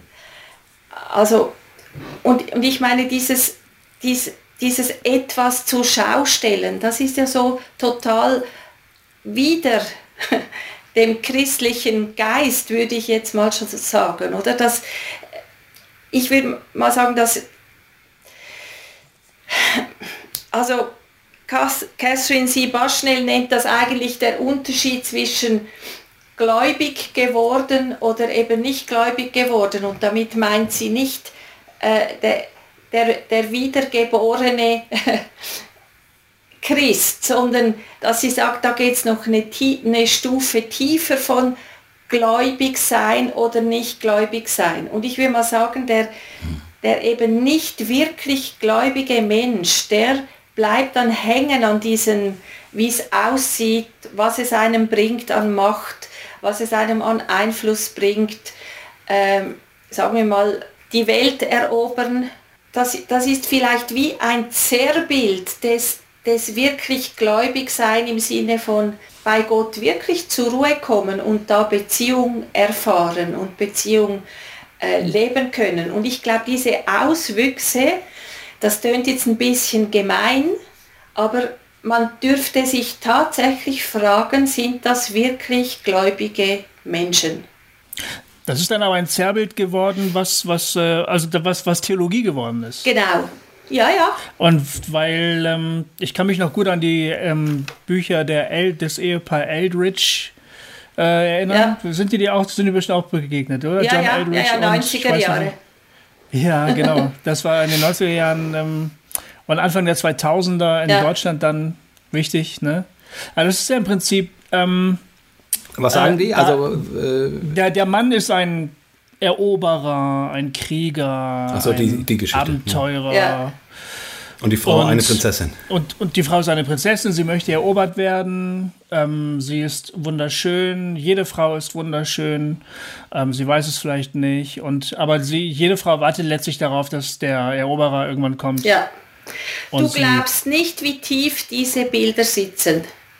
Doch, ich glaube das. Ich habe ich hab sogar Frauen so in der zweiten Lebenshälfte, ja. ähm, die sich noch verlieben ja. Und dann nicht aktiv werden, weil sie mhm. denken, sie müssten erobert werden. Und aber darum ja, und wer, und wer kann es dem Eroberer ähm, übel nehmen, wenn er dann vielleicht auch mal gewalttätig wird dabei, ja. bei seiner Eroberung? Es ist ja schließlich seine, dafür, dafür, so hat ihn Gott ja quasi geschaffen. Ja also gut, das, das würde ich jetzt schon ein bisschen differenzieren wollen, also gerade bei okay. Gewaltlanden. Aber das Problem ist zum Beispiel, ähm, dass, die, dass die warten, dass er aktiv wird, obwohl sie, sagen wir mal, 50 sind und eigentlich sonst emanzipierte Frauen und sich nicht überlegen, dass sich vielleicht diese Männer aus Respekt zurückhalten, weil sie nicht sicher sind, ob da überhaupt Signale kommen und wie sie die interpretieren sollen. Aber sie träumen hm. immer noch vom äh, Ritter auf dem weißen Pferd, der sie da äh, erobert. Selbst als gestandene Frauen und das finde ich absolut schräg. Ja. Ich versuche mich gerade mal in die Denke rein zu versetzen. Also ich nehme, ich nehme jetzt mal den Fall, dass da ein älterer Mann ist, ja. Ähm, der kann sich einfach dieser Schönheit einer jungen Frau nicht erwehren. Er, er begehrt sie, er ist mächtig und er hat die Mittel an der Hand, dass er sie irgendwie auch gefügig machen kann. Im Fall von Ravi Zacharias war es so, dass die Frauen stellenweise Angst hatten um ihren Beruf. Genau. Und die Frau kann ja aber dann, nach, wenn sie sich an die Denke hält, der Mann ist eine Eroberer, ich bin eine schöne Frau, die erobert werden ja. muss, dann könnte sie sich immerhin sagen, naja, so ist es halt, immerhin begehrt er mich ja, er findet mich schön, ich kann das ja auch als Kompliment verstehen. Und er, sie könnte sagen, er kann ja auch gar nicht anders, Gott hat ihn so geschaffen, er muss sich so verhalten, ähm, ähm, und sicher ist es nicht gut, aber irgendwo liegt es ja doch auch in der von Gott geschaffenen Natur. Man könnte mhm. da irgendwo an dem Ende rauskommen. Und dann könnte man das über sich ergehen lassen, ähm, weil man sagt, naja, es ist vielleicht nicht ganz okay, aber es geht schon in die Richtung, wie Gott sich das mal vorgestellt hat. Ich bin schön und werde begehrt und er ist ein Eroberer und holt sich, was er haben will.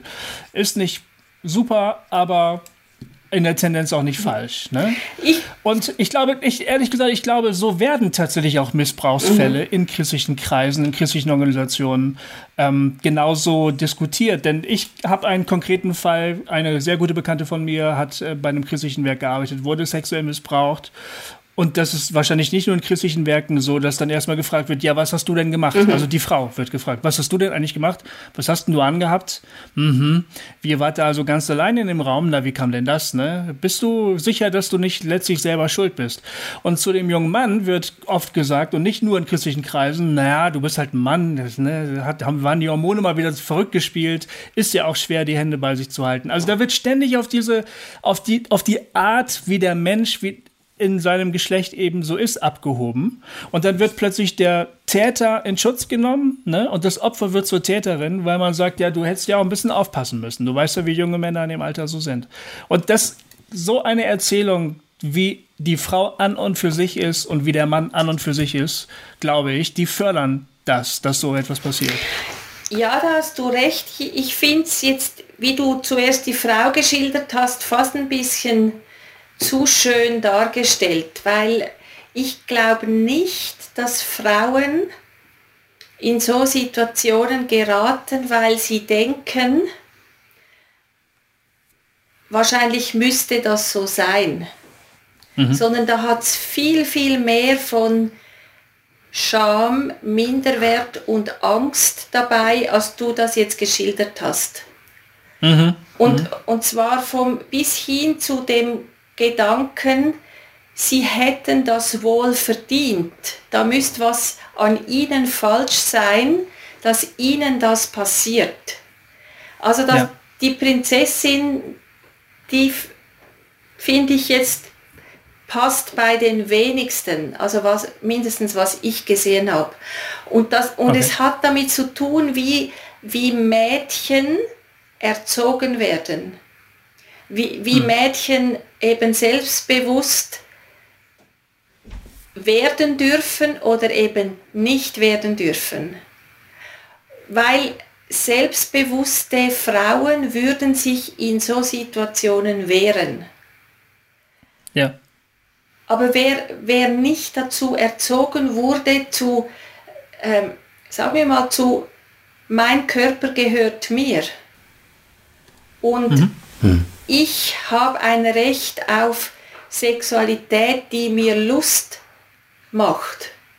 Und ich habe ein Recht darauf, sexuell ähm, selbstbestimmt zu sein. Der wird eher in so Situationen geraten, viel, viel eher. Mhm.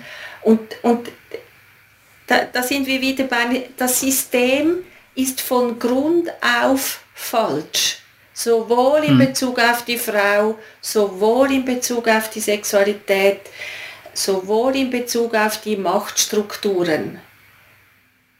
Und natürlich kommen dann diese Dinge raus, äh, die, die, du da jetzt geschildert hast, wie das dann läuft, wenn was passiert, dass dann die Frau plötzlich das, ähm, die Täterin ist und der Täter das Opfer. Natürlich solche Dinge geschehen, geschehen leider, leider immer noch. Ja. ja. Hm.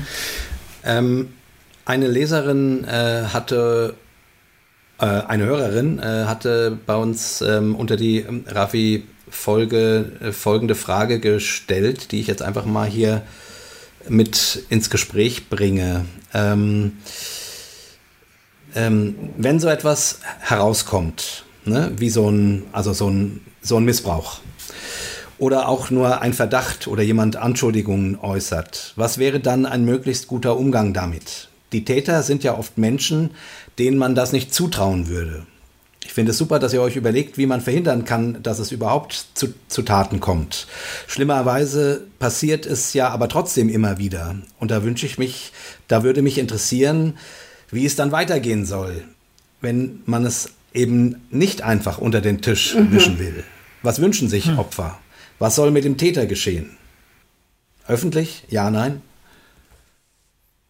Was denkst du dazu? Ich, ich glaube, das, das ist sehr individuell. Was es bräuchte, wären Ombudsstellen. Also die Frage ist zum Beispiel, sind Gem Ombudsstellen? Ombudsstellen, ja, sind Gemeinden zum Beispiel ähm, also man kann, mindestens in der Schweiz ist das so, ich weiß nicht, wie es bei euch ist, kann man als Organisation einer Ombudsstelle beitreten. Da zahlt man dann irgendeinen Jahresbeitrag oder so. Und wenn dann was passiert, sollte man das nicht auf keinen Fall intern klären, sondern man, also die, jemand, der sexuell bedrängt wird, sollte wissen, dass man sich an eine Ombudsstelle wenden kann, wenn was passiert. Und dann wird in der Regel der, äh, der die, sage jetzt mal auch übergriffige, das kann ja auch passieren, ähm, mhm. wird dann von dieser Ombudsstelle zu einem Gespräch eingeladen. Da, da, das, die Vorgehensweise weiß ich jetzt nicht genau, vielleicht zuerst allein und dann mit, mit der anderen Person zusammen, aber das wird extern geklärt und nicht intern. Und das ist ja zum Beispiel etwas, das über all die Jahre in den Gemeinden und in den Missionsgesellschaften wurde das alles intern geklärt. Und dann wird intern entschieden und werden zum Teil betroffene Familien dazu genötigt, keine Anzeige zu erstatten. Ja. Und, und diese Ombudsstellen, die können einem auch erklären, ähm, gibt übrigens auch sonst Beratungsstellen, aber wir haben eine sehr bekannte in der Schweiz, Castagna zum Beispiel, oder es gibt in allen Kantonen Opferberatungsstellen, da kann man sich auch hinwenden, dass man dann entscheidet, wie ist das Vorgehen. Also will man sich oder den Kindern oder wer immer betroffen ist, will man denen ein öffentliches Verfahren, also ein Gerichtsverfahren zumuten oder, oder will man das nicht. Aber das wird dann nicht manipuliert von der Gemeindeleitung her oder dass man das einfach unter den Tisch kehrt. Ähm, also christliche Organisationen, die Lager durchführen für Kinder, die müssten unbedingt äh, solche äh, Konzepte haben, wie sie vorgehen, wenn irgendwas geschieht. Ja. Weil natürlich kennt man dann den Leiter, der also ich habe ein Beispiel aus, aus der eigenen sozialpädagogischen Vergangenheit, wo wir Kinder in den Ferien immer wieder mal auch in, in äh, christliche Lager geschickt haben. Und da waren zwei unserer Mädchen, die wurden von einem Lagerleiter über die Woche immer wieder mal so in einer Ecke oder in, im Flur oder so gegen die Wand gedrückt. Und er hat sich da mit seinen Genitalien an sie gedrückt oder hat auch mal versucht zu küssen oder so.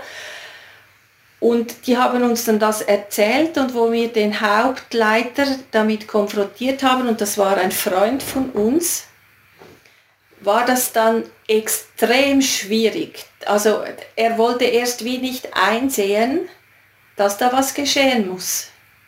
Und, hm. und das ist die normale Situation, wo sowas geschieht. Also das, also das genau. heißt, da sind alle befangen, da kennen die sich alle seit Jahren. Und und das darf nicht intern geregelt werden. Veronika, ich habe ein äh, Interview mit dir gelesen, dass du ähm, davon geredet, dass ähm, ähm, die Dinge sich eben ändern müssen und dass ähm, Änderungen eben zunächst mal auch im privaten mhm. Bereich passieren. Und du hast davon erzählt, dass ihr das als Ehepaar eben auch diskutiert habt, mhm. darüber gesprochen habt. Und dann hast du gesagt, dein Mann hatte damit eigentlich keine großen Probleme. Er hat das schnell eingesehen und so. Aber es hat so ein paar Dinge gegeben, die musst, auf die musstest du ihn erstmal mhm. hinweisen, weil er die von alleine nicht gesehen hat. Wir haben vorhin davon geredet, dass wenn man sich wohlfühlt in einer mhm. Ordnung, in einem System, dann sieht man auch nicht die, die Notwendigkeit, mhm. irgendwas zu ändern. Ähm, das könnte ja Jay und mich auch betreffen. Mhm. Also diese Art von blinden Flecken. Was waren das denn so zum Beispiel? Was, wo, worüber habt ihr geredet? Worauf, worauf, worauf musstest du ihn hinweisen? ich glaube, es sind ganz banale Dinge. Also ich glaube, ein Paar sollte erstmal zum Beispiel schauen, was macht jedes gern. Und ist das so, dass man das so aufteilen kann, dass man möglichst auch das tun kann, das man gerne tut. Aber dann gibt es ja dann ganz viele Dinge, die vielleicht keines von beiden gerne tut oder keines von beiden immer tun möchte. Und, und das sind so Dinge. Also zum Beispiel, ähm, wir sind jetzt 37 Jahre jetzt dann verheiratet.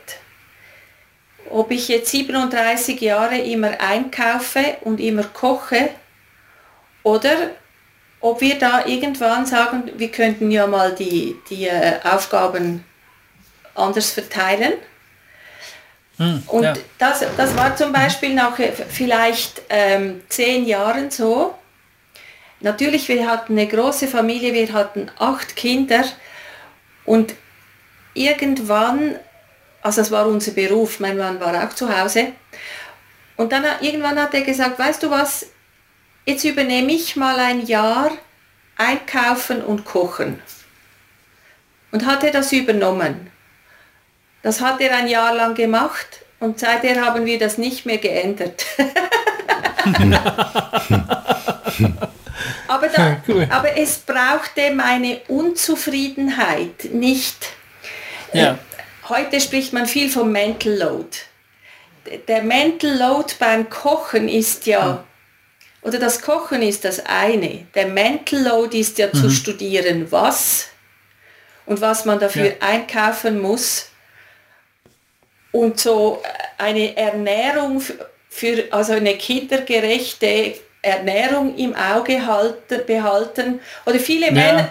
Genau. Oder Jugendlichen, Jugendlichen gerecht, genau. es muss gesund sein, aber genau. trotzdem schmecken und der ganze Scheiß. Und ich meine, genau. viele Männer kochen ja einfach die Festtagsmenüs oder wenn, wenn Gäste ja. da sind oder so, aber so eine, eine einfache, alltagsgerechte Küche sich mal Gedanken machen, wie sieht denn das überhaupt aus und was muss ich dafür jede Woche einkaufen.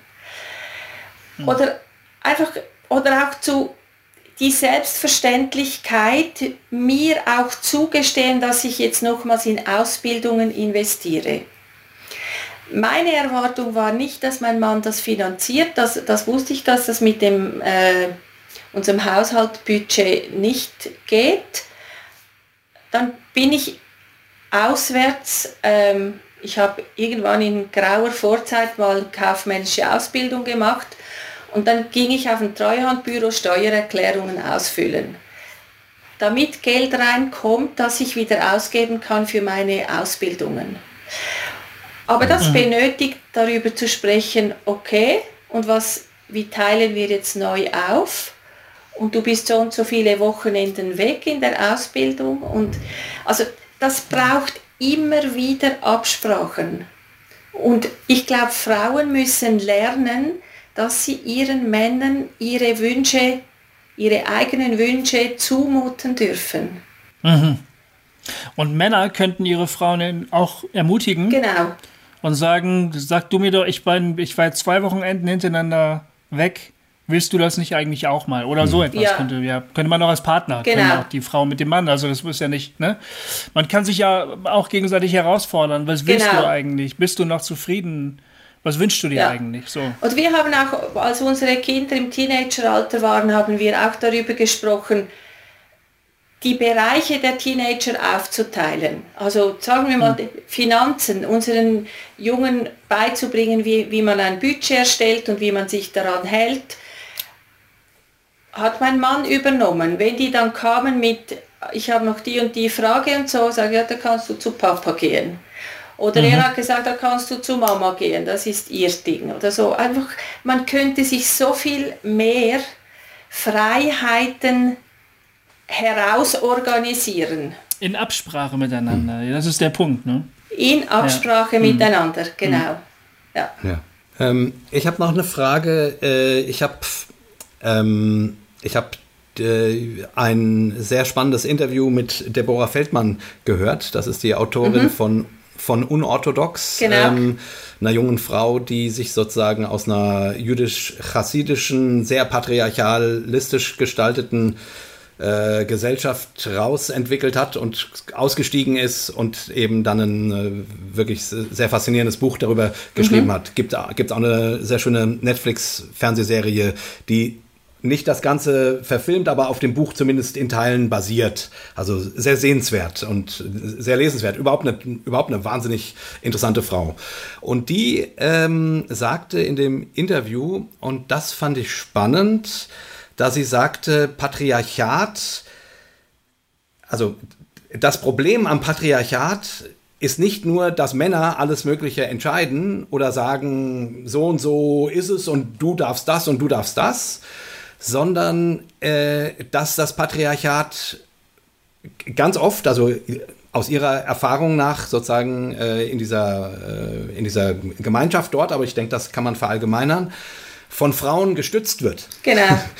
Also, also Frauen äh, sind an Positionen, wo sie im gewissen Sinne Nutznießer dieses Patriarchats sind und dann äh, und dann, also in ihrem Fall, äh, keine Ahnung, ähm, ähm, sie überprüft haben, äh, hat, äh, ob sie alles richtig macht.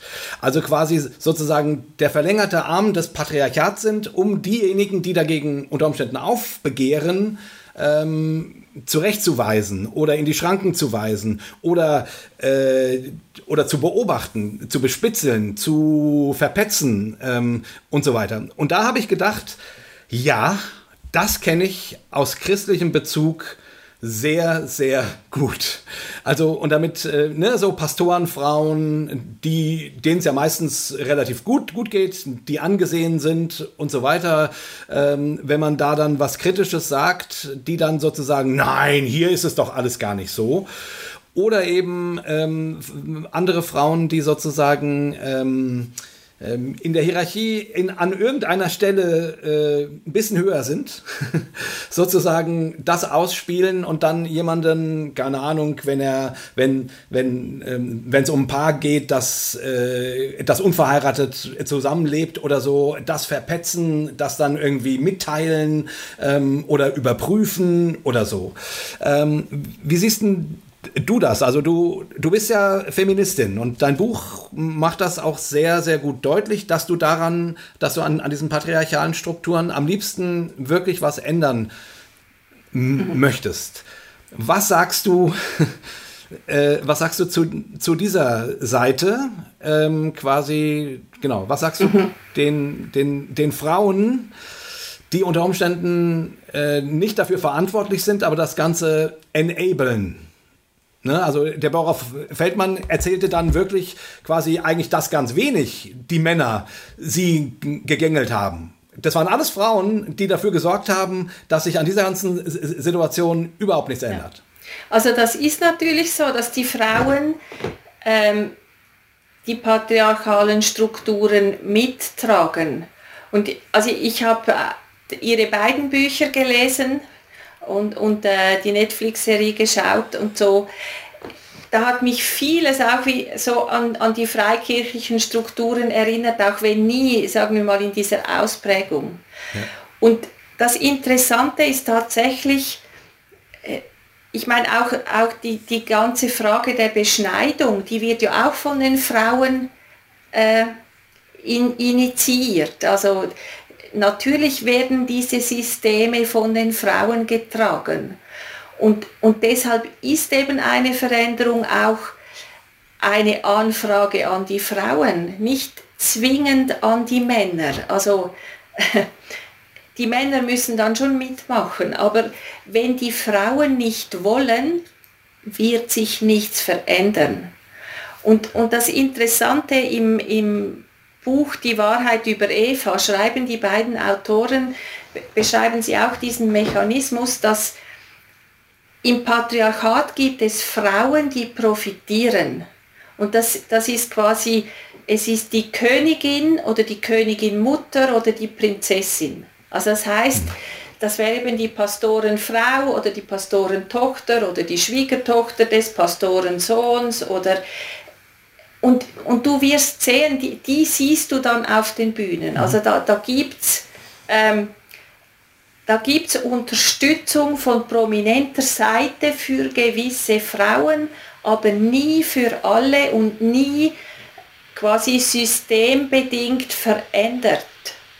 Und mhm. diese Frauen werden selbstverständlich ähm, mit das System unterstützen oder kontrollieren, oder wie auch immer. Und, und Frauen werden auch von Frauen angegangen, selbstverständlich, um quasi die Ordnung aufrechtzuerhalten. Und sie werden nicht nur von alten Frauen angegangen, sie werden auch von jungen Frauen angegangen. Und eben ich, es braucht wie, ich, ich meine, das ist ja auch ein Bibelvers, oder? Es braucht die Erneuerung des Denkens. Und die braucht sowohl bei den Frauen wie bei den Männern. Aber es könnte auch einfach der ganz normale Gerechtigkeitssinn sein, der sich ausprägt. Also, ja. also das ist, ja. beinhaltet das bestimmt, was du sagst, aber ähm, man könnte sich auch einfach seine Schwestern anschauen als Frau und überlegen, ob man so glücklich wäre, wenn es, wenn man selbst das wäre, ne? Klar, wenn man die gut aussehende Worship-Leiterin ist oder so, dann ist es eben bestimmt manchmal ein bisschen leichter. Also weißt du, nicht mal, das kann auch irgendwer sein, das, das muss jetzt nicht die Prinzessin oder die Königstochter oder weiß ich was sein. Ja. Aber die Frage ist ja immer, was läuft hinter der Bühne? Mhm. Also ich meine, äh, so, so junge, hippe Gemeinden, ich bin ja auch in so einer, mhm. Ist ja immer entscheidend, was läuft hinter der Bühne. Vorne siehst du die Frauen. Vorne siehst du vielleicht sogar gleich viele Frauen wie Männer. Die Frage ist, wo die Entscheidungen fallen. Ja, ja.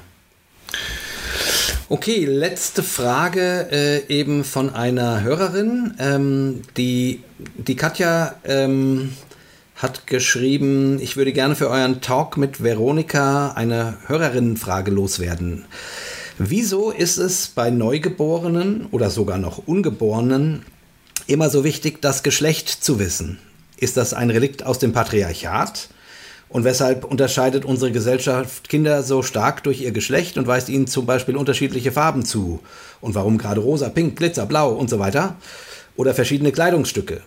Wäre cool zu hören, was sie dazu zu sagen hat. Hast du dazu eine Idee? Ja, ja, also ich meine, natürlich spielt das gesellschaftliche, kulturelle, das, äh, äh, das spielt alles eine Rolle, aber ich meine, die Wichtigkeit des Geschlechts hat ja damit zu tun, es gibt, es gibt nun mal, sagen wir, in 80 Prozent der Fälle gibt es nun mal die eindeutigen Mädchen oder die eindeutigen Knaben. Also, und dass es wichtig ist, hat natürlich auch mit dem System zu tun. Also lange war ja ein Sohn zu haben wichtiger als eine Tochter zu haben. Und inzwischen in Asien oder so wäre es mal gut, zwischendurch auch eine Tochter zu haben, weil die Söhne ja keine Frauen mehr finden, weil die die ja abgetrieben wurden oder irgendwie umgebracht oder weiß ich was. Ähm, aber ich, ich glaube, die Frage zielt vielleicht noch woanders hin. Also das eine ist ja das biologische Geschlecht. Und ich, ich denke, dass das ist nun einfach mal gegeben.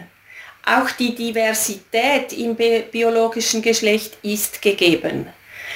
Das, das sind nicht so viele äh, Prozentzahlen, und aber innerhalb dieses biologischen Geschlechts gibt es ja auch extreme Unterschiede. Also es gibt die Frau, die mehr Testosteron hat und mehr eine durch Testosteron gebildetes Gehirn oder der Mann, der mehr Östrogen hat und mehr ein durch Östrogene gebildetes Hirn, da gibt es ja viele Abweichungen. Mhm. Und ich glaube, wo die Frage jetzt hinzielt, ist ja, weshalb darf es dann in der Ausgestaltung, sagen wir mal, der Lebensweise die Unterschiede nicht geben?